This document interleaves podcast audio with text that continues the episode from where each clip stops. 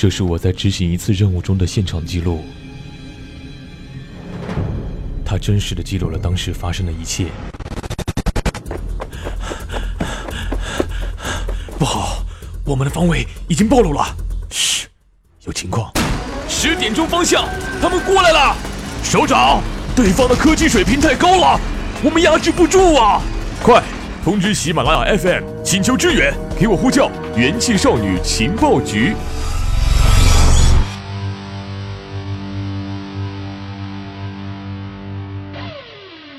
Hello 好久不见，这里是用智商捍卫节操，用情商坚守美貌的元气少女情报局。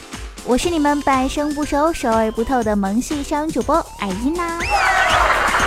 大家听见背景音乐呢，大概就知道我最近走的就是少女情怀风。这跟我偷懒不找背景音乐完全没有任何关系。虽然现在天气越来越冷，北京也是毫不吝啬的下了几天的大雪。对于患有起床困难综合症的我来说，简直就是全勤奖的病危通知书呀！今天早上我摁掉了八个闹钟。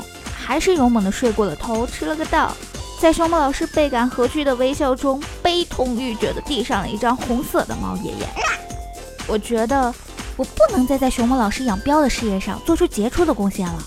于是我打开电脑，开始搜起床神器，还真发现了一个脸疼的设计，真的是脸疼。台湾 ETtoday 东森新闻云网站报道。瑞典女子西蒙娜经常在网络上分享自己所设计的电子装置，日前呢，更是设计了一款唤醒闹钟。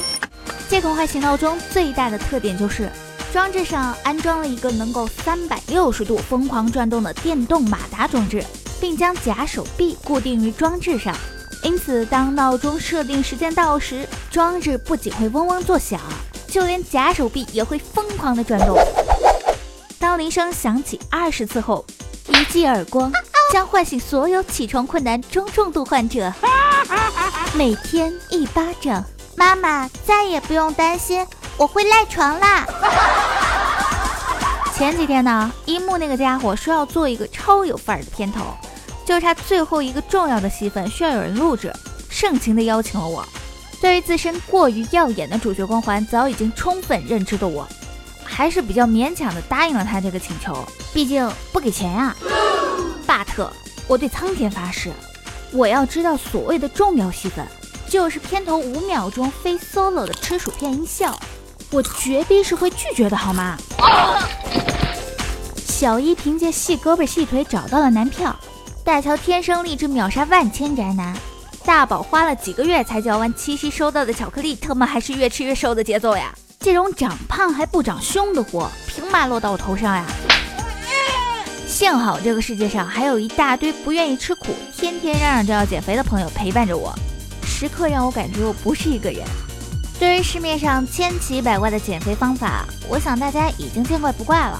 但是，你听说过吞气球减肥法吗？这个听起来异常可怕的减肥方法，就是美国 Alluring Technologies 公司所提出的创意。这种名为 Ellipse 的气球只有药片大小，当它进入到胃里后，就是发挥作用的时候。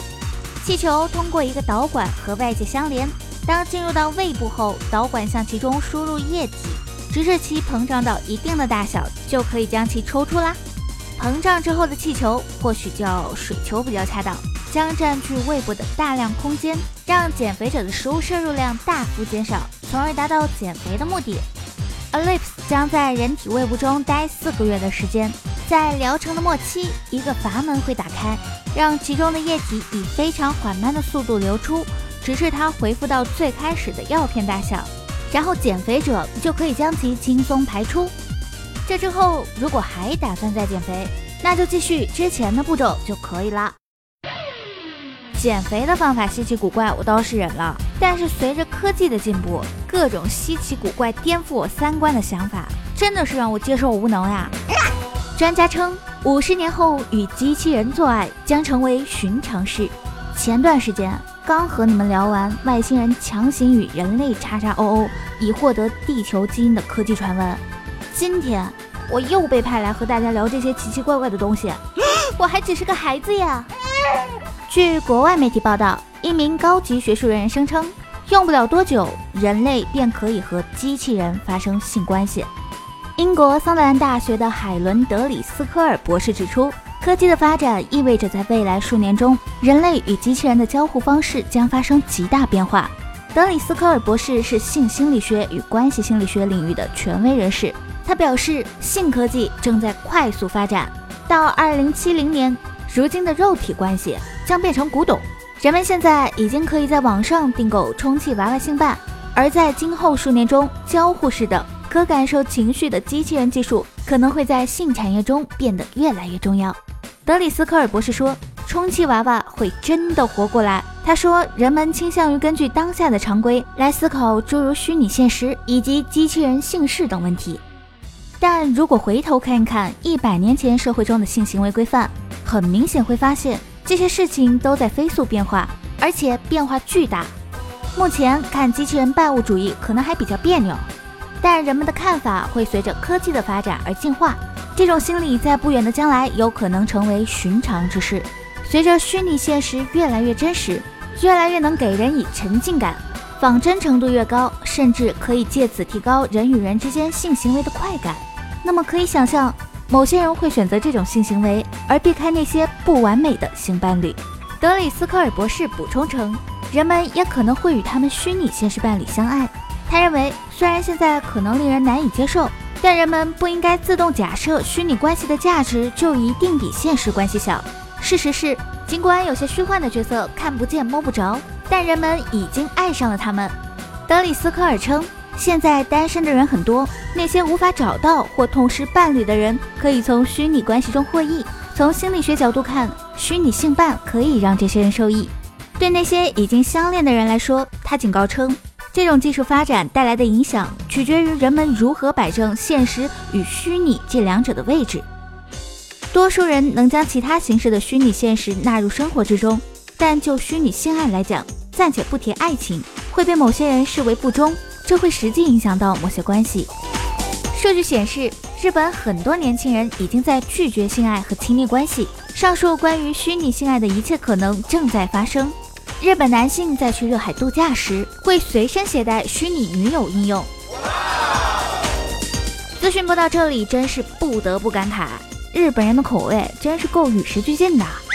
前几天不是刚发布一款肤色逼真、会多种表情、会抛媚眼的混血美女机器人吗？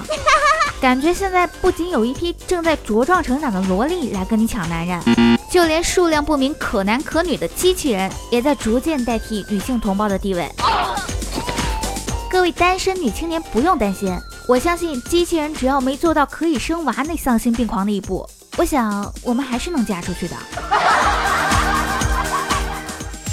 好了，以上便是本期元气少女情报局的全部内容。科技是大步朝前的生活，今天你有被高科技震惊到吗？感谢听众朋友的收听，祝大家每天都被正能量环绕。我是主播艾音，我们下期节目再见啦！